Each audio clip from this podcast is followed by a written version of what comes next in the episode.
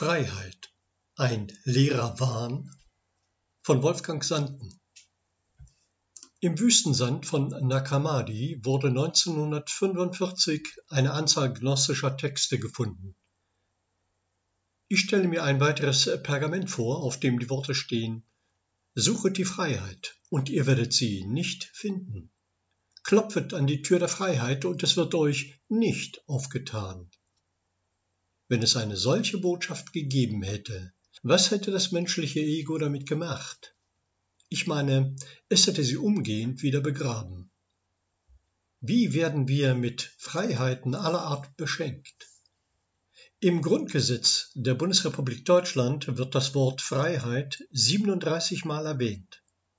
Gesetzlich garantierte Freiheit hat etliche Spielarten, zu denen insbesondere die Freiheit der Person, die Freiheit des Glaubens, die Pressefreiheit, die Freiheit der Lehre, die Freiheit der Gewissensentscheidung, die Versammlungsfreiheit, die Freiheit der Meinungsäußerung und die Vereinigungsfreiheit gehören.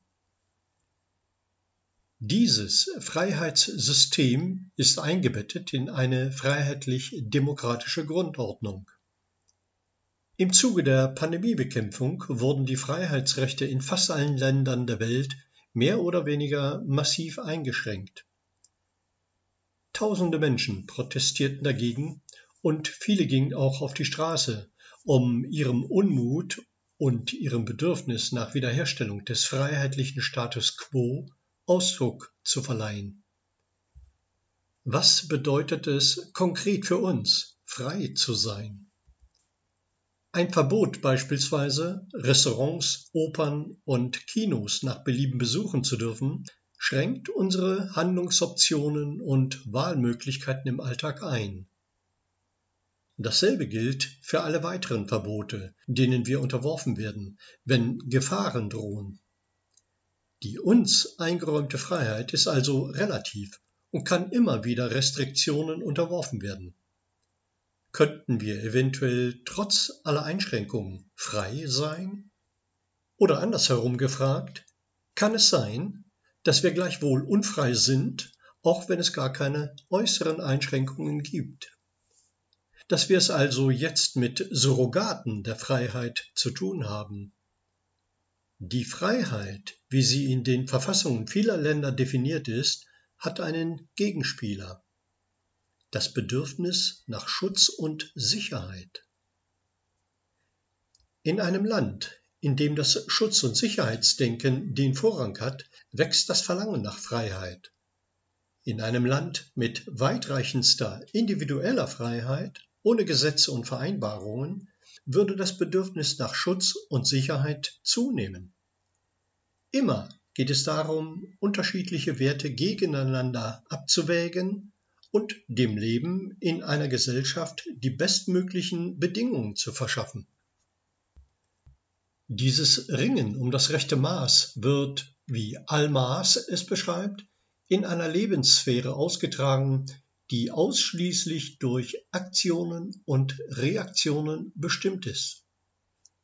Auf dieser Ebene des Lebens sind tiefgreifende Veränderungen unseres Innern kaum möglich weil unsere Egos ständig damit beschäftigt sind, auf Aktionen anderer zu reagieren und dadurch selbst wieder Reaktionen anderer aufrufen.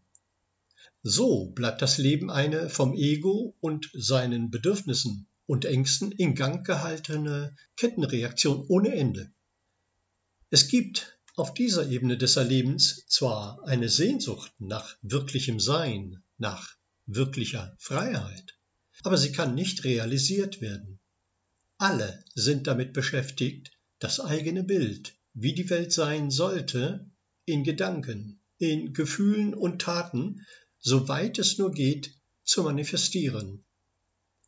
Wir bleiben gefangen in einer Matrix der Selbsttäuschung, weil wir die Welt, so wie sie ist, nicht akzeptieren können. Almas empfiehlt, eine mutige Verwundbarkeit zu entwickeln, also das Bedürfnis und stetige Verlangen des Ego nach Schutz und Kontrolle zu überwinden. In einem deutschen Volkslied heißt es, Die Gedanken sind frei, wer kann sie erraten? Sie fliehen vorbei wie nächtliche Schatten. Kein Mensch kann sie wissen, kein Jäger erschießen. Es bleibt dabei, die Gedanken sind frei. Die Gedanken sind frei, damit fangen die Probleme an. Das Gedankenkarussell in unserem Kopf lässt uns keine Sekunde in Ruhe. Tu dies, tu das. Beschäftige dich mit dem, was war, was morgen, nächste Woche oder irgendwann kommen könnte. Fühle dich schuldig, dass die Dinge so stattgefunden haben. Ego-Sein bedeutet die vollständige Identifikation mit dem eigenen Denken und Fühlen. Eckhart Tolle sagt demgegenüber, Du denkst nicht, das Denken geschieht dir. Ron Smothermone drängt dazu, die fast alles Leben beherrschende Gedankenenergie, den Hirngott zu entthronen. Ein wichtiger Schritt besteht darin, nicht lediglich Akteur auf der Bühne des Lebens zu sein, sondern darüber hinaus zum Beobachter des Akteurs zu werden. Die Möglichkeit hierzu ist in uns angelegt. Eine Instanz kann in uns zur Entfaltung und zum Tragen kommen, die man als neue oder ursprüngliche Seele bezeichnen kann. Sie ist ganz anders als unser Ego. Sie stammt nicht aus dem irdischen Lebenskampf. Ab dem Moment, wo es gelingt, das Leben zunehmend aus der Beobachterposition zu erleben, schwindet die beherrschende Kraft unserer Selbstbehauptung. Das Ego wird dann sozusagen unter Beobachtung gestellt, inklusive seiner Gedanken und Gefühle. Sie werden als das wahrgenommen, was sie sind, nämlich flüchtige Reaktionsformen an der Peripherie des Lebens. Und interessanterweise lässt uns die neue Ebene neue Handlungsmöglichkeiten erkennen. Dieser bedeutende Schritt, der einer Selbstrevolution gleichkommt und zu einem neuen Verständnis des Lebens führt, gelingt nicht von heute auf morgen. Er benötigt Geduld und Ausdauer und einen Brennstoff, eine Triebkraft. Vielleicht kann man diese Triebkraft als Sehnsucht nach absoluter Freiheit, nach absoluter Liebe und absolutem Einssein bezeichnen. Wenn wir auf diesem Weg ausharren, geschieht eines Tages das Wunder. Es gelingt unserem weitgehend von der Herrschaft des Ego befreiten Wesen zu sein.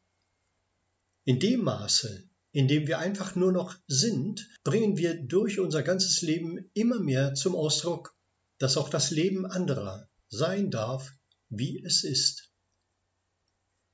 Aus diesem bewussten Sein tritt eine stark transformierende Kraft in die Welt hinaus, die alle und alles verändert. Sie beendet die Bosheit der Unwissenheit, wie Jan van Reichenborg dies bezeichnet. Wir erleben dann etwas, was wir vorher für unmöglich hielten. Wir können jedem Augenblick des Lebens gestatten, so zu sein, wie er gerade ist. Jeder Widerstand ist verschwunden. Das Leben offenbart sich in seiner absoluten Fülle, absoluten Freiheit und absoluten unveränderlichen Schönheit.